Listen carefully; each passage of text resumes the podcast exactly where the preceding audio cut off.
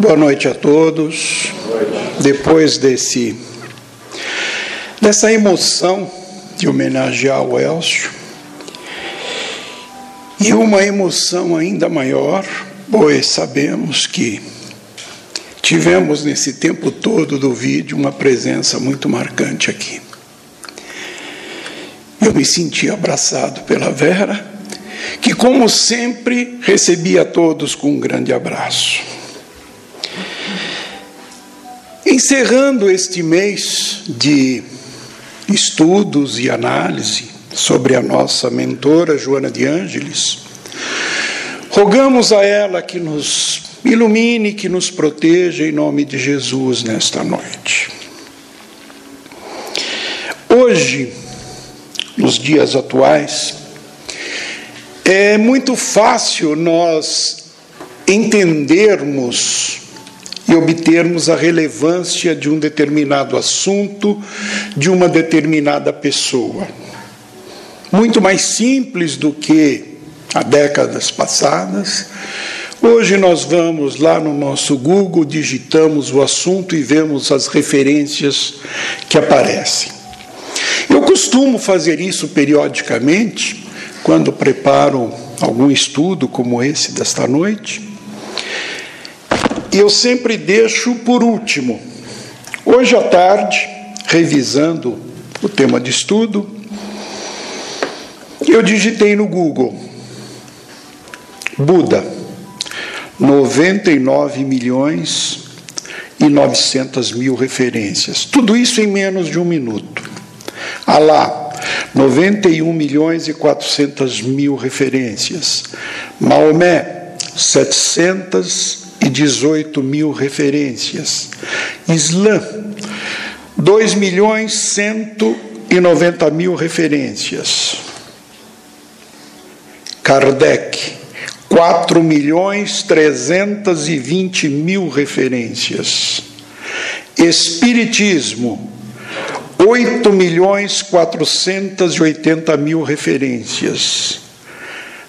Deus, 375 milhões de referências. Jesus, 1 bilhão 770 milhões de referências. Isto para que a gente possa avaliar que hoje o cristianismo é a maior religião do planeta, com cerca de 2,5 bilhões de seguidores. Depois é seguido pelo islamismo, hinduísmo, budismo e etc. A importância das religiões na nossa vida, nós podemos tomar como base uma pergunta feita certa vez aqui no Brasil por um padre conhecido pelo, pelas suas posições políticas, é, contestador e etc., Frei Leonardo Boff, que no encontro com Dalai Lama ele perguntou, no entender dele, Dalai Lama, qual era a melhor das religiões. E ele depois declarou que ele fez essa pergunta esperando que Dalai Lama respondesse, lógico, o budismo. Ele é o chefe do budismo, ele é a reencarnação de Buda.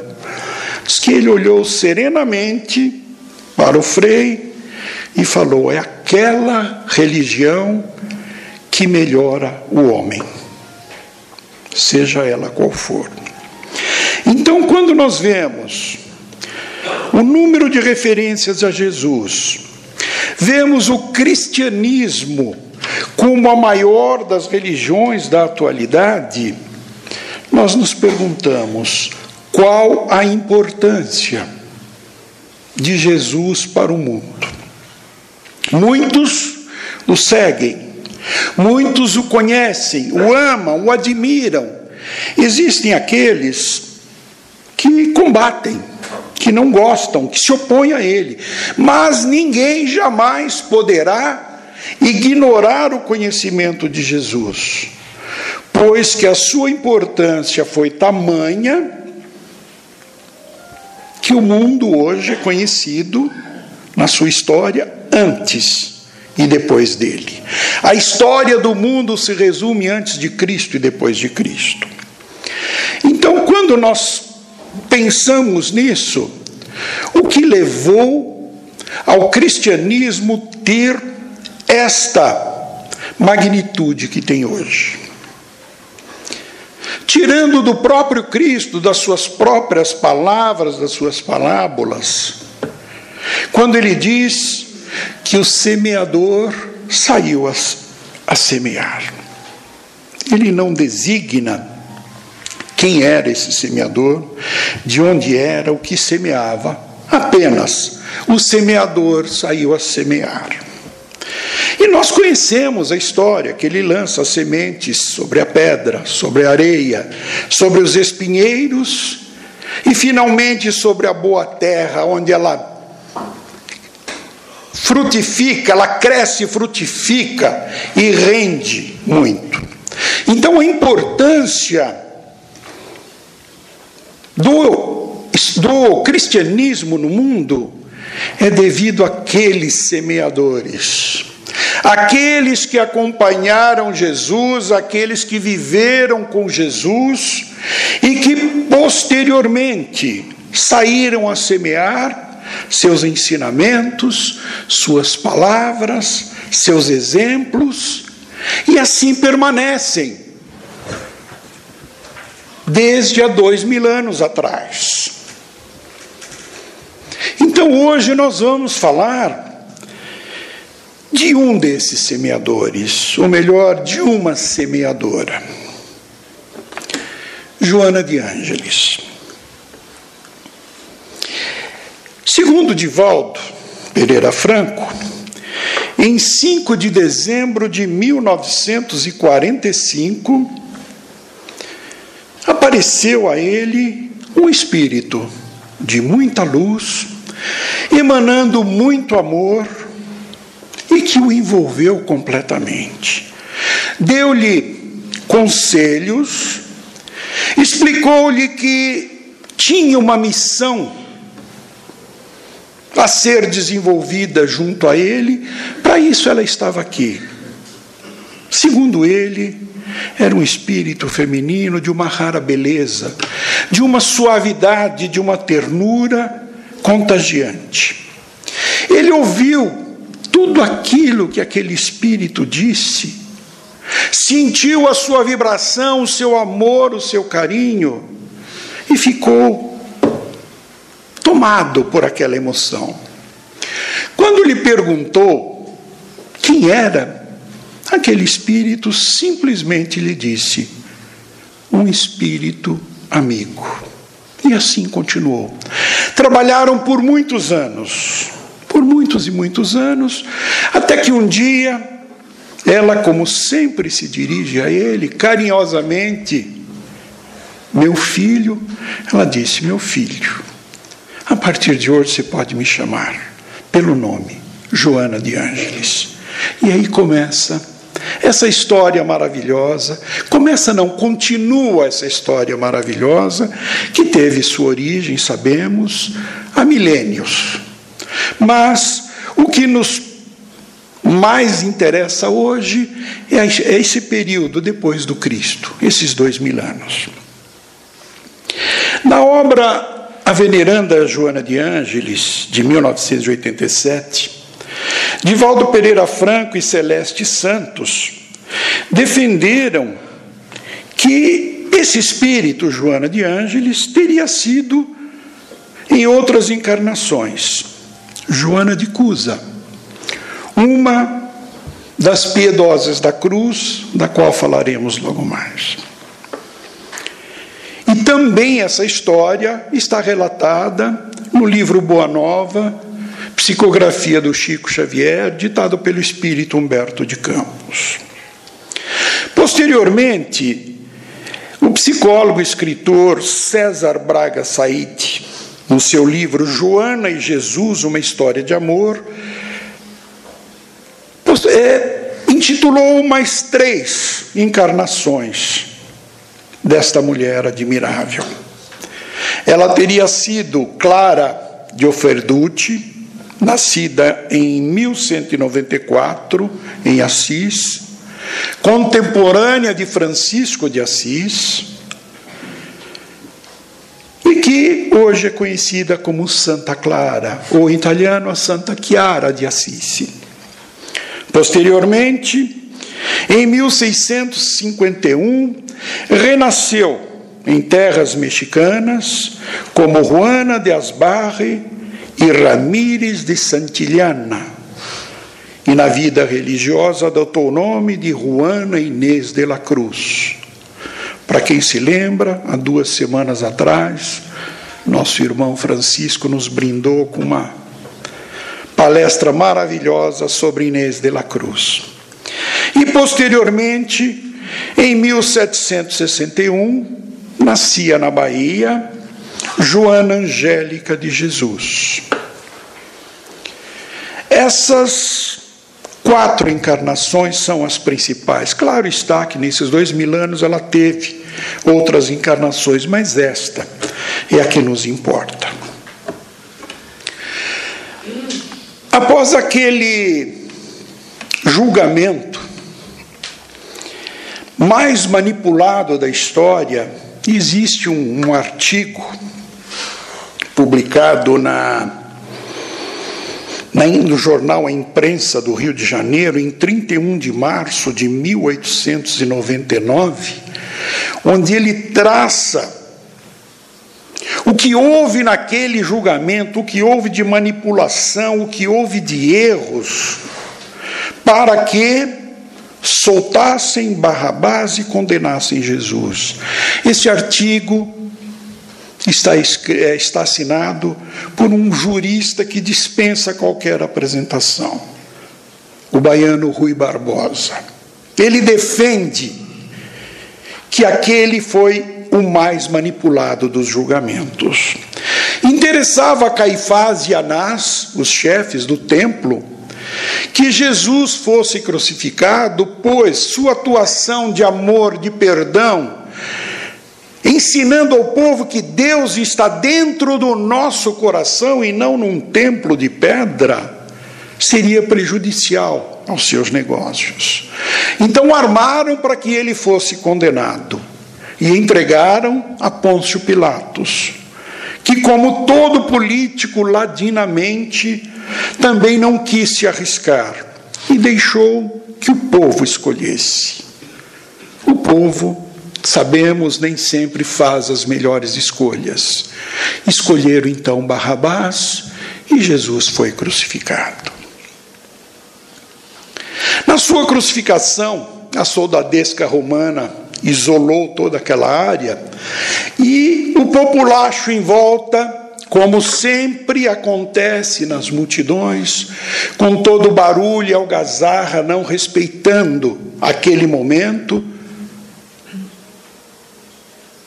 Fazia de tudo, apostando, ambulantes correndo para todos os lados. E aos pés da cruz, quatro mulheres se postavam chorando. Ficaram conhecidas no Evangelho de Lucas como as quatro piedosas da cruz.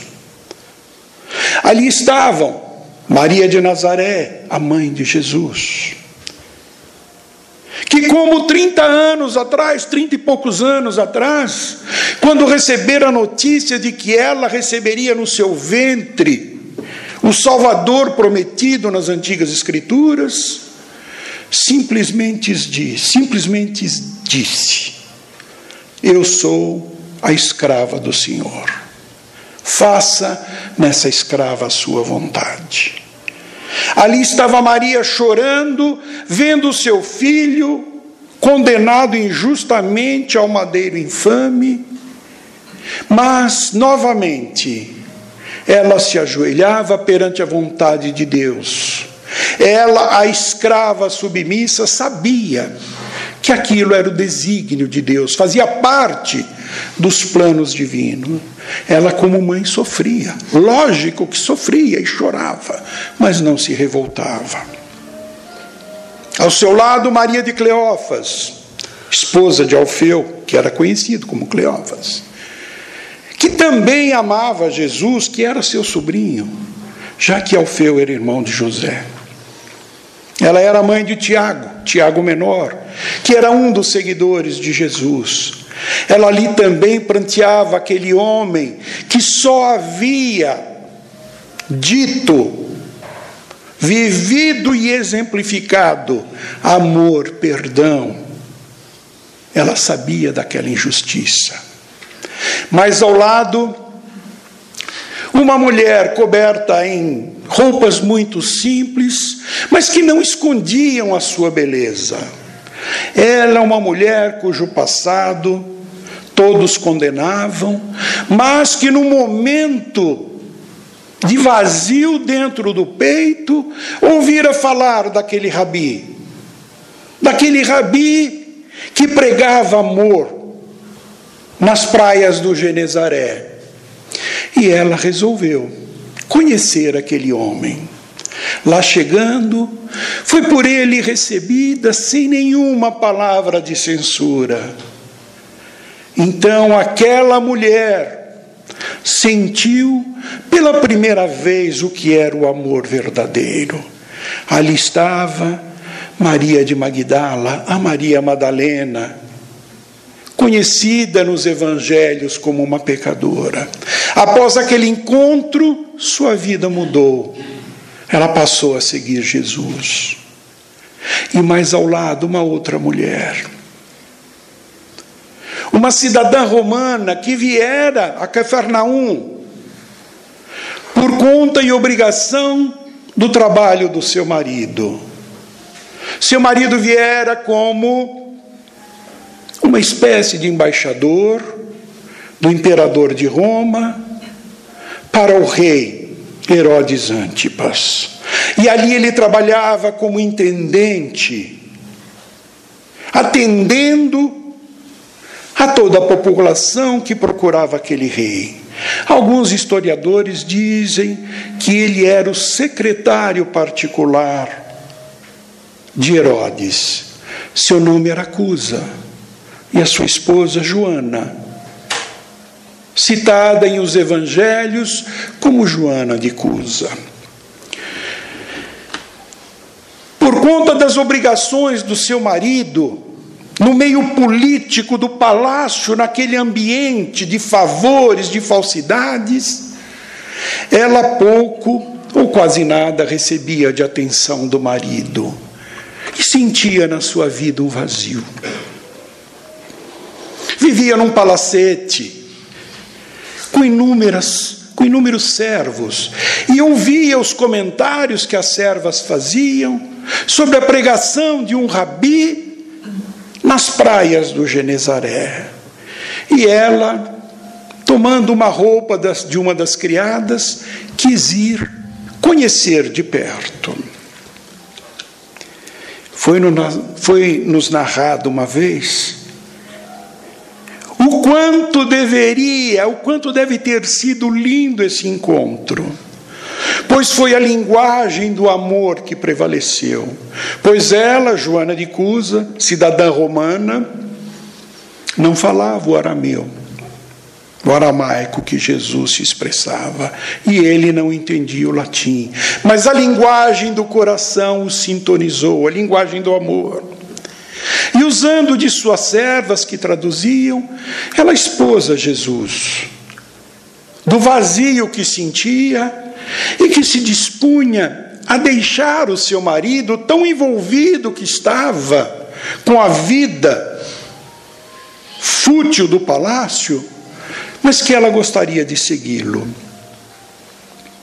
Jesus lhe deu conselhos maravilhosos que ela poderia sim seguir com ele, mas não sem antes cumprir a sua missão terrena, que ela deveria voltar, seguir com o seu marido, apoiá-lo em tudo, pois chegaria o momento em que ele precisaria dela. Jesus aconselhou Joana a retornar ao lar. E com os recursos que o Pai Celeste lhe daria, ela deveria continuar amando o seu companheiro, talhando uma obra de vida, sabedoria e amor. E ela assim o fez. E quando se despedia do divino Galileu, ele lhe disse: Vai, filha, ser fiel. Eu te esperarei. E Joana continuou ainda frequentando outras reuniões com Jesus, mas procurou entender um pouco mais o seu marido, os seus afazeres, notando que ele ainda não tinha princípios como ela tinha, princípios elevados, ainda era um espírito que necessitava de muito aprendizado e ela se propôs a dar esse aprendizado. Mas, como em todo jogo político e de poder, as cartas mudam, as situações se invertem. E houve um dia em que Cusa acabou caindo em desgraça. Perdeu tudo o que tinha, sua posição política, social, sua fortuna, seu prestígio, e, revoltado com os acontecimentos, acabou se revoltando com tudo mais, adoeceu e deixou o corpo físico. Joana já tinha um filho. E segundo alguns relatos, já estava grávida de outro. Ainda não não está confirmado, mas um filho ela já tinha. Isso foi confirmado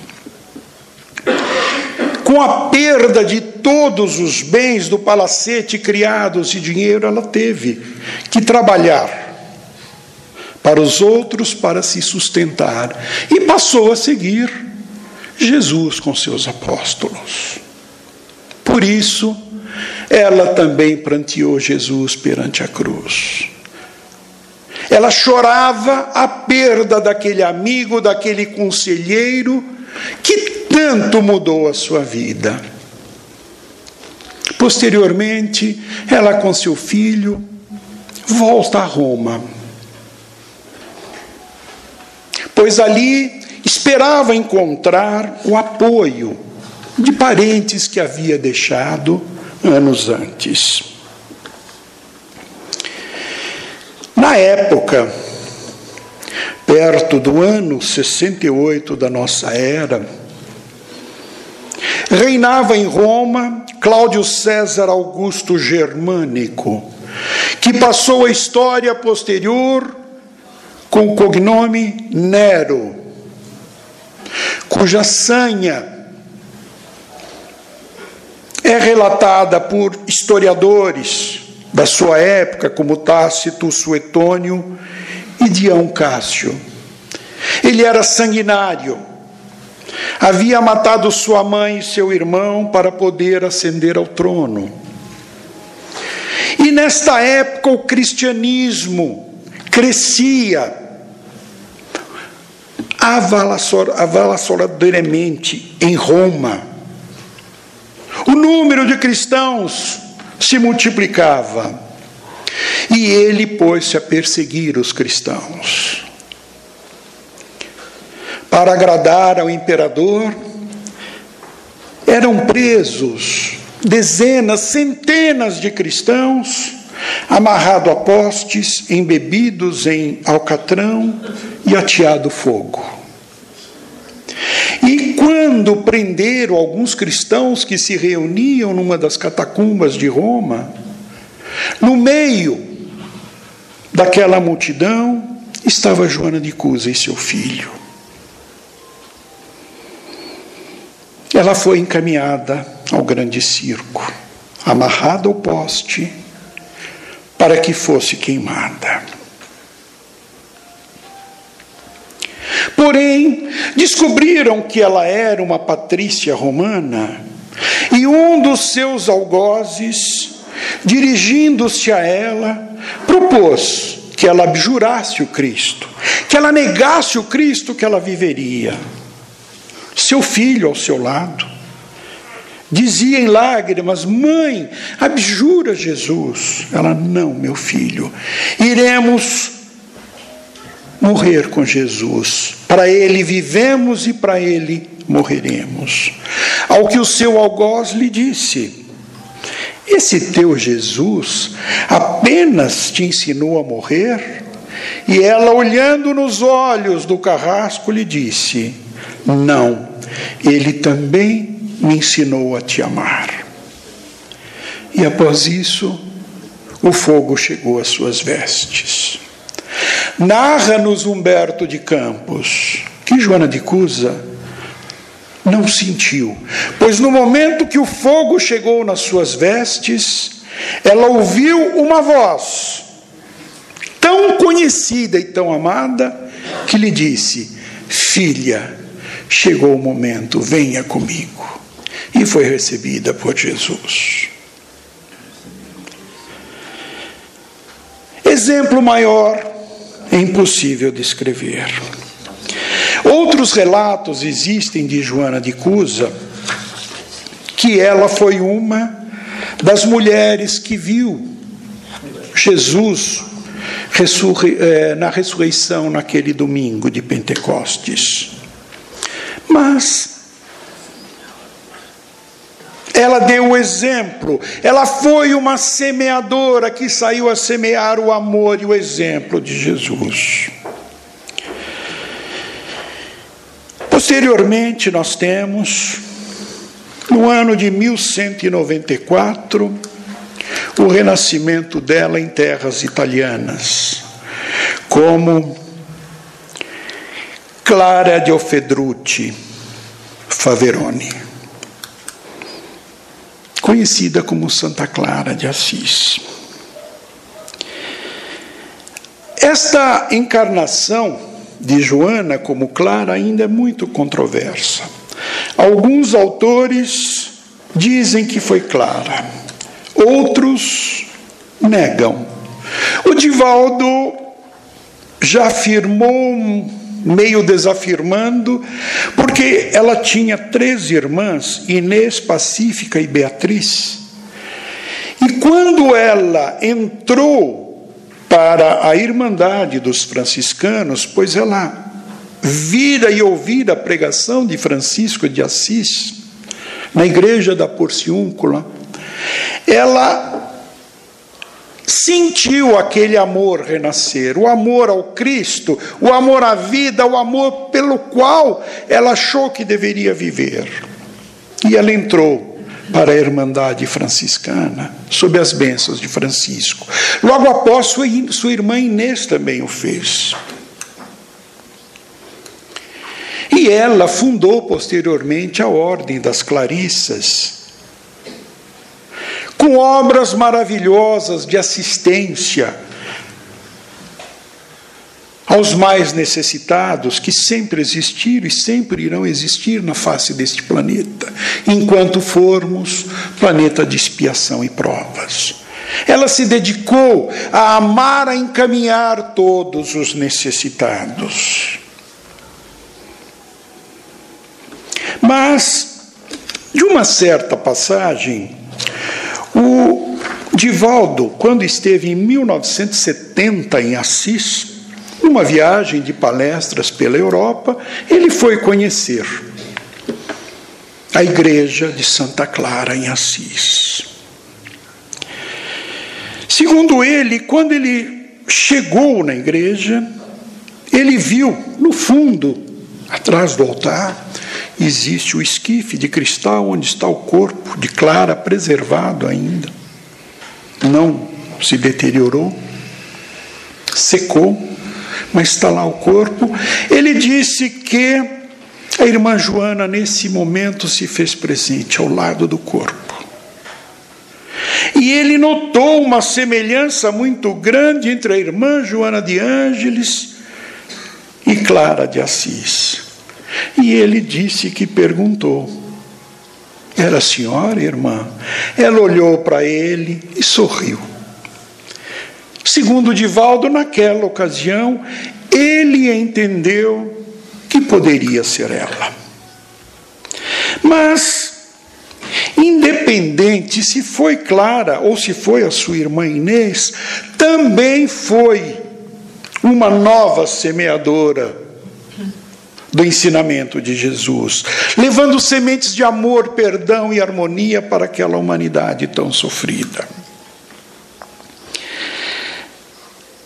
Narra-nos os historiadores que de uma certa feita Assis foi invadida pelos sarracenos. Clara, que na porta da sua do, do seu convento, da sua irmandade, apanhou um ostensório, que é aquele objeto onde se carrega as hóstias consagradas segundo a crença católica e levantou aquele ostensório, enfrentando os inimigos e dizendo que o Cristo, a quem ela servia e amava, era mais poderoso do que qualquer outra arma conhecida. Dizem os historiadores que aqueles guerreiros impiedosos foram tomados de um pânico enorme e saíram dali correndo e ela salvou as suas irmãs e o seu convento. Nós veremos que a história se repete. Mas, em 1254, ela voltou à pátria espiritual, deixando uma irmandade trabalhando para o bem, que, junto aos franciscanos, fundado pelo Francesco de Assis il Poverello ensinou a todos o que era o amor, o que era o perdão e como deveríamos fazer para servir a Jesus. Nós, se foi Clara, se foi Inês, não interessa, pois o exemplo de ambos na sua época é marcante. Isso é uma especulação. Logo que eu cheguei nesta casa, 13 anos atrás, conversando um dia com a Vera, eu perguntei que lá embaixo no quadro, na recepção, está que naquele século ela foi, conviveu com Francisco de Assis. Eu perguntei a ela, falei, velho, eu já vi muitos historiadores e autores, espíritas e não espíritas, dizendo que ela foi clara, e outros dizem que não. Ela falou: olha, na realidade, ela foi clara, mas a sua humildade não permite ela confirmar isto. Por quê? Porque na concepção dela, um espírito de luz tão humilde, ela não se julgava santa. E Clara foi santificada, foi canonizada.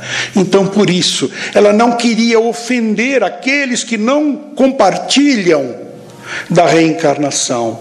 Por isso nunca foi confirmado verdadeiramente a sua identidade. Para nós, sendo Clara ou Inês ou outra irmã dela, não nos interessa. Interessa o exemplo que nos passaram. Esta foi a segunda vida de Joana de Cusa.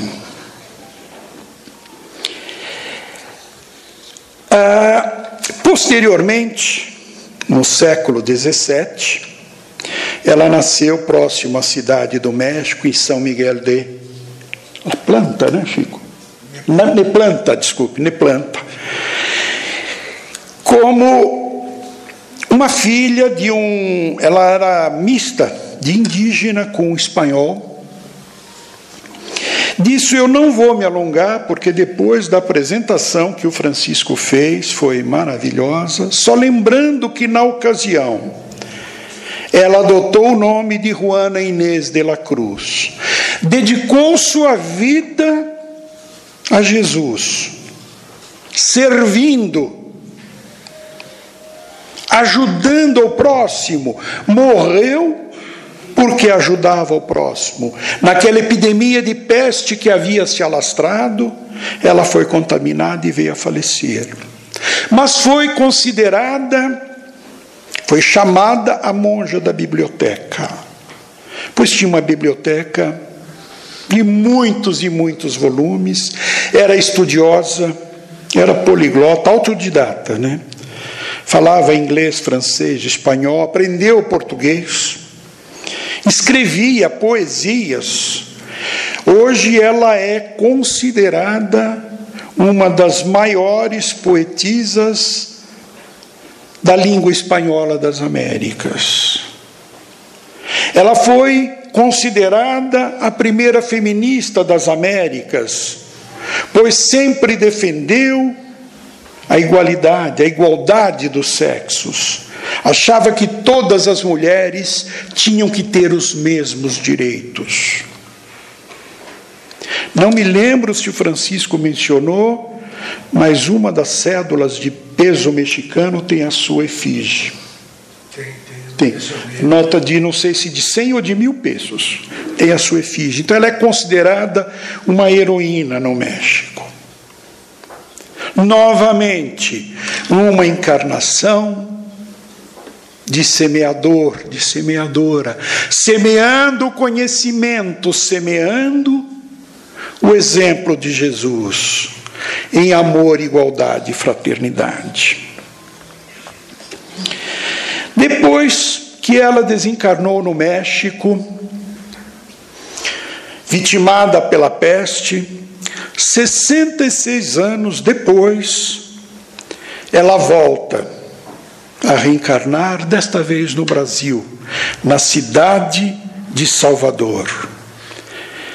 Ela nasceu e foi batizada como Joana Angélica de Jesus filha de família rica de Salvador. E desde cedo manifestou interesse também pela vida religiosa. Desde cedo se interessando em trabalhar para e com Jesus. E assim, aos 21 anos, ela ingressou no convento da Lapa como uma franciscana e adotou o nome de Soror Joana Angélica de Jesus.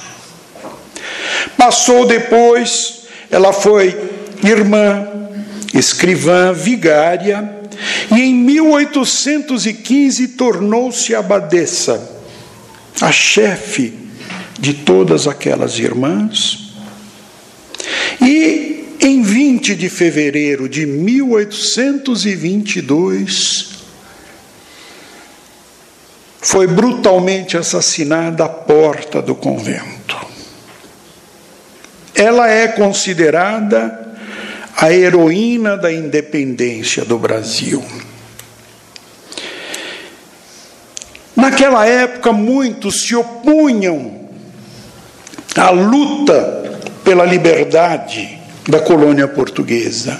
Havia confronto entre tropas leais à coroa lusitana e tropas leais a Bahia, que começava a querer a sua independência. Isso culminou com a independência promulgada pelo imperador alguns meses depois. Diz a história que um bando de soldados bêbados alegavam que recebiam tiros de determinados prédios, invadiam aqueles prédios, saqueavam, matavam, roubavam, faziam de tudo alegando para isso a defesa dos tiros que receberam. E assim fizeram no convento da Lapa, que tinham rebeldes escondidos ali dentro e pretendiam invadir para combater aqueles rebeldes. Joana Angélica de Jesus se pôs no portão, o portão de ferro que dá entrada ao convento da Lapa e disse que por ali eles não passariam. Disse ela: Bandidos, respeitem a casa de Deus, só entrarão passando por cima do meu cadáver. E ela foi morta a golpes de baioneta. Mas quando os soldados entraram, suas irmãs já haviam fugido pelo fundo. Novamente, ela defende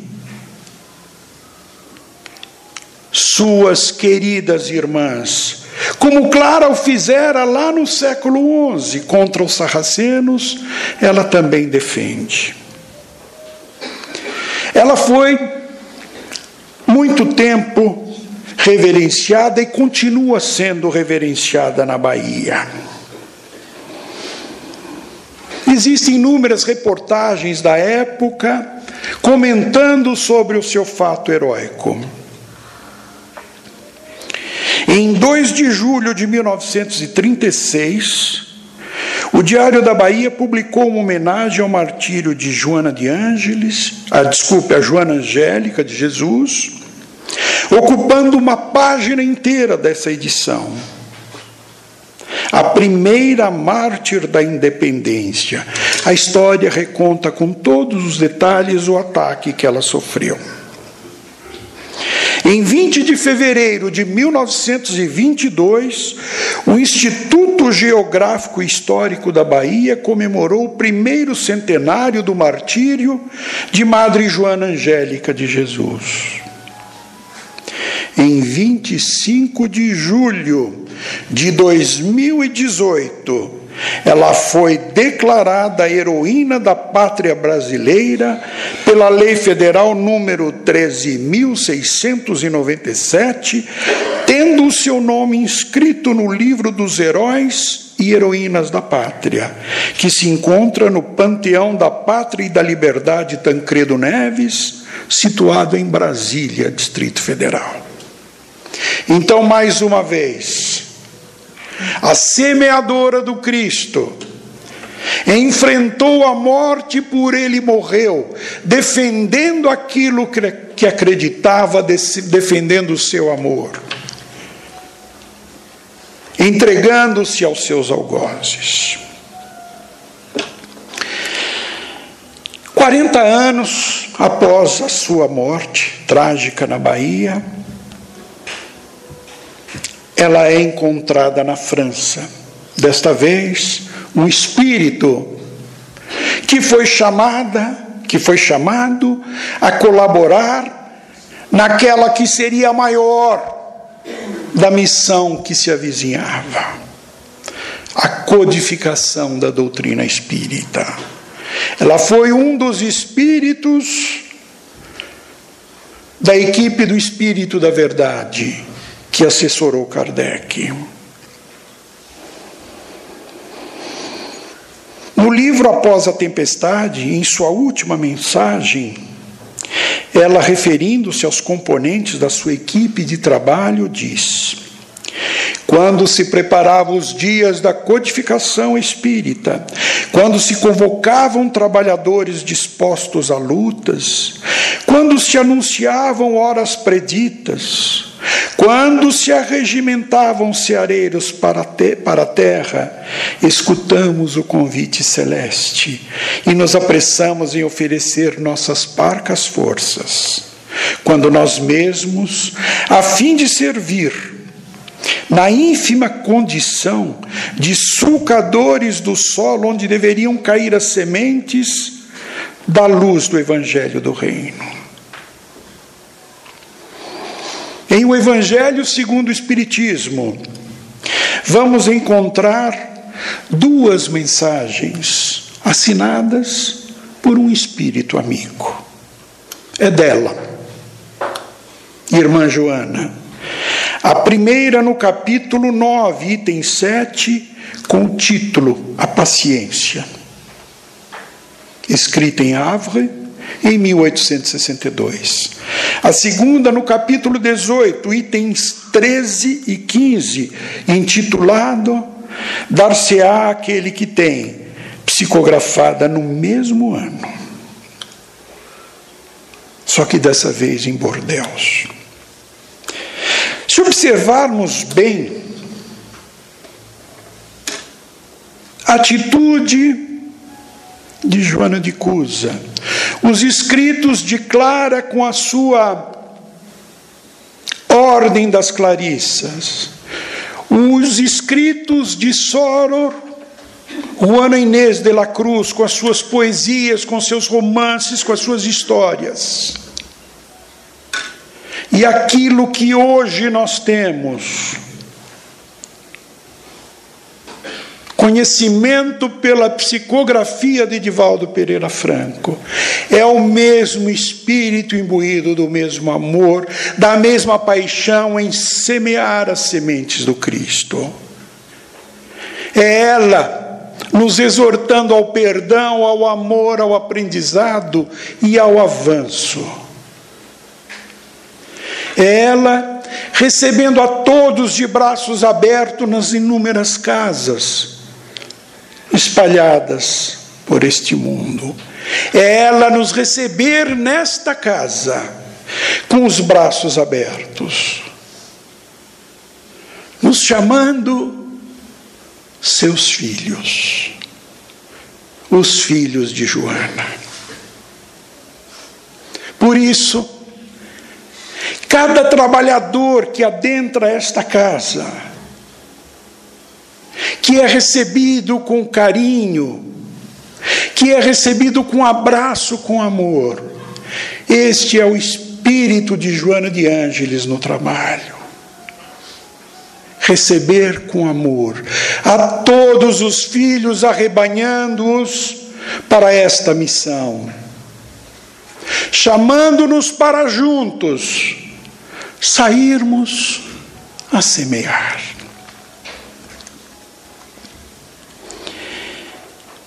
Sua obra ainda é muito grande. Posteriormente, no início do século passado,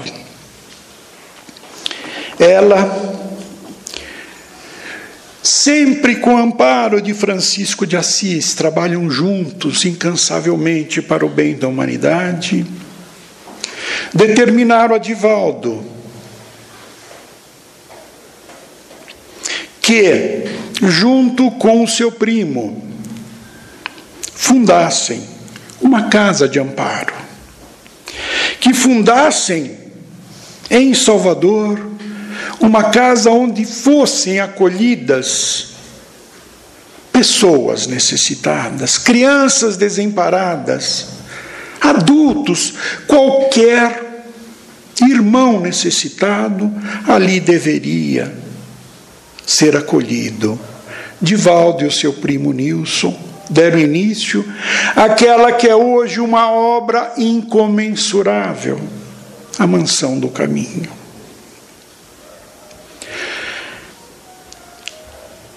narram-nos alguns espíritos que Nilson, um dos fundadores da mansão, de, do, da mansão do caminho, foi aquele filho que nas chamas do Coliseu pediu à mãe que abjurasse Jesus. Pela lei da reencarnação, ele de volta. Continuando a a semeadura que a sua mãe havia iniciado há dois mil anos atrás. Divaldo, certa vez questionado, ele disse que também foi filho de Joana, mas não disse quando. Ele já foi filho. E ele prossegue nessa missão. Missão esta que, conforme ouvimos no início, Elcio. E a Vera, irmã tão querida, receberam também da Joana. Uma casa com seu nome, para acolhimento e ensinamento da palavra de Jesus. Hoje, a série psicológica da irmã Joana é uma das mais profundas na psicologia. Seus ensinos ainda nos marcam, ainda temos muito que aprender com ela. Mas sabemos que a sua presença nunca falta nesta casa. E juntos, eu conclamo a conclamo a todos. Vamos agradecer a esta criatura, a esta semeadora de amor, semeadora de paz e de esperança que há dois mil anos batalha para que nós que ainda necessitamos, nós que ainda patinamos nesta evolução, possamos nos elevar um pouco mais e nos aproximarmos mais de Jesus, para que possamos aprender, nós também, a sermos semeadores.